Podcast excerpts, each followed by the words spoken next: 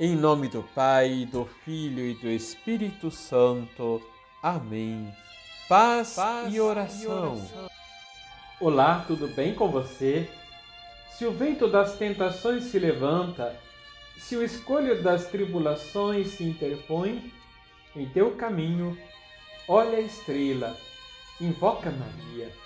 São Bernardo de Claraval. Liturgia, Liturgia diária. diária. Celebramos Nossa Senhora de Lourdes e o Dia Mundial dos Enfermos. Tudo começa em 1858, na aldeia de Lourdes, na França, com uma pequena camponesa chamada Bernadette. Era uma adolescente de 14 anos, sem instrução, de família pobre, mas com muita bondade em seu coração.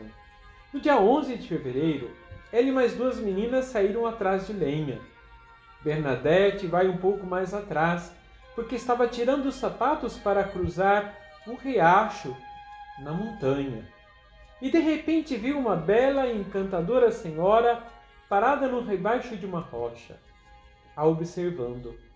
Bernadette, sem muito pensar, se prostrou contemplando inteiramente envolvida a senhora, que sorriu amorosamente para ela e depois desapareceu.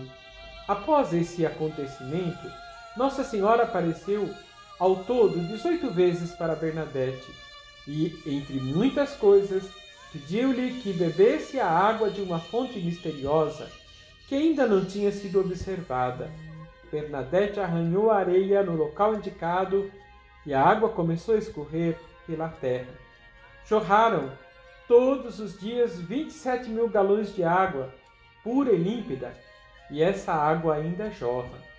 Nossa Senhora pediu a Bernadette que solicitasse ao padre para construir uma igreja no local, que ali se fizessem procissões até a gruta e para que as pessoas bebessem da água. Ela ainda pedia que os fiéis deviam visitar a gruta, fazer penitência por seus pecados e pelos pecados do mundo inteiro. Nossa Senhora disse ainda Bernadette, que era a Imaculada Conceição. Três anos antes, no dia 8 de dezembro de 1854, o Papa Pio IX havia proclamado o dogma da Imaculada Conceição.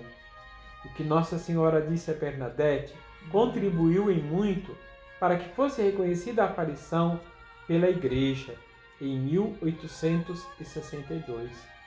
E a partir daí, autorizaram o culto a Nossa Senhora de Lourdes para a Diocese.